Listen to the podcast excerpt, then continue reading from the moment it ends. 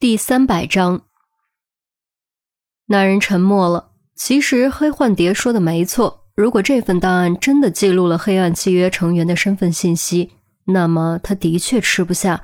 非要吃下去的话，必定会付出代价，而目前的情况不容许他付出代价。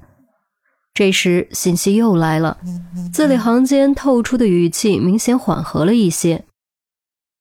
议会正在制定一项组织硬脱欧的提案。并且很快就会进行表决，一旦通过，将会成为法案。届时你的计划将前功尽弃。不过，我会动用我的力量让提案被否决，这是我的诚意。希望你也能让我看到你的诚意。看到这条信息的内容，男人的瞳孔不禁再次收缩，捏手机的手也紧了几分。激进派在政商领域的布局远不如保守派，否则他根本不需要寻求合作，自己就能成事。可是现在，他必须借助盟友的力量来实现这一点。如果提案的事情是真的，那么他迫切需要现任黑幻蝶的帮忙。若不是我，你能上位？先让你蹦跶一段时间，等我成事之后，再回过头来收拾你。男人心中冷笑，回复道：“我可以把他交给你。”但你要亲自来提人，这是我的底线。你不会做什么多余的事情吧？那要看你有没有这个胆子。今晚零点，大奔中下，会有一辆车准点闪三次远光灯，你跟上这辆车，他会带你找到我。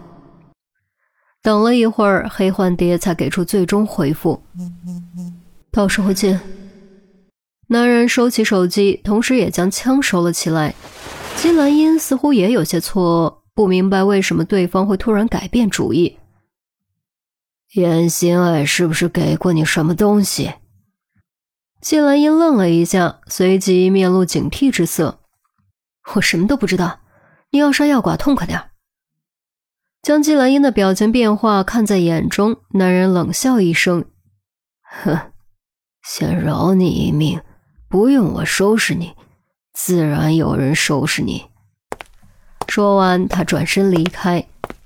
房间中又只剩季兰英一人。季兰英靠墙坐在地上，双手抱着膝盖，将头深深埋在臂弯之中，用微不可闻的声音吐出两个字：“蠢货。”从对方问出严心爱是不是给过你东西这句话的时候，他就全明白了。严心爱出手了。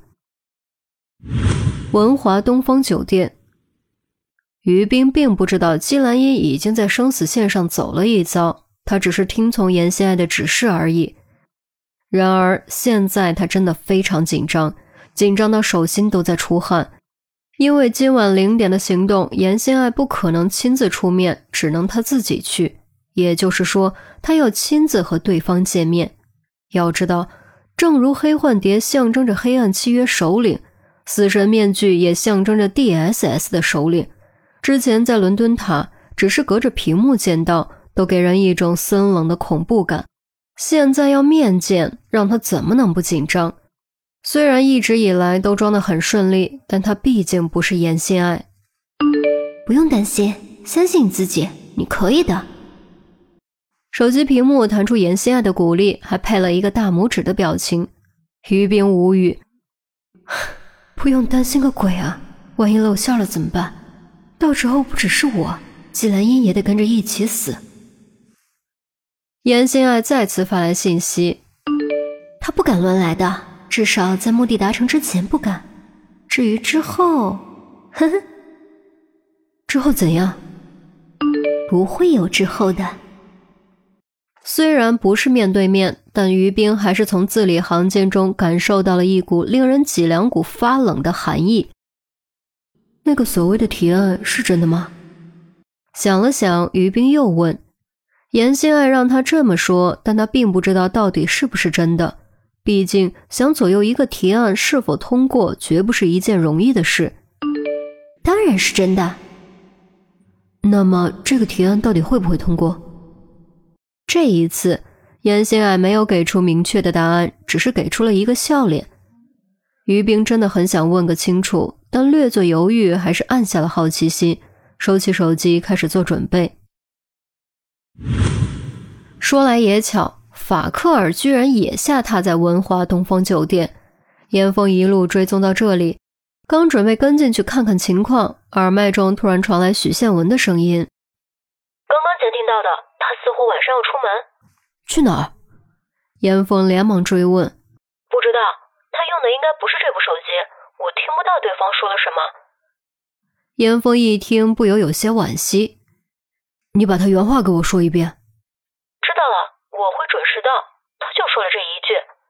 严峰略作思考：“我会留意他的行踪，你那边有什么发现，第一时间告诉我。”许宪文的语气有些古怪：“我把他的音频信号直接接给你吧，不过你也得忍着点。”那更好。严峰倒是没想那么多，这样的确更加方便，有什么情况他也能第一时间知道。很快，耳麦里咔的一声，似乎完成了音频切换。严峰刚准备仔细倾听，耳麦里突然传出断断续续的波滋声和喘息声，听起来像是男女在亲密。宪文，什么情况？严峰恶寒。哎，刚回酒店就开始了。许宪文尴尬地说。严峰终于明白刚才为什么许宪文的语气有些古怪，这给他转过来，分明就是在甩包袱啊。你学坏了，宪文。严峰不由气结，许宪文无奈地说：“我也不想听的，但我怕错过重要信息啊。”你不想听，我想听。你有女朋友吗？严峰翻了个白眼，咬牙说：“你没女朋友，才应该你来听。”孔玉德实在听不下去，终于忍不住出言打断。好了好了，都严肃点严峰，你给我把他盯死！我要知道他去哪里，去见谁。明白。严峰赶紧端正脸色。不过你自己也务必要小心，量力而行，不可强求。我们会时刻做好支援你的准备。孔玉德话锋一转，严峰心头微暖，答应一声，走进对面的咖啡厅。在玻璃窗前找了个角度合适的角落坐定，静静等待猎物行动。大约晚上十点，法克尔终于出现，并没有乘自己的专车，而是打了一辆计程车，还戴了一个很英伦风的帽子。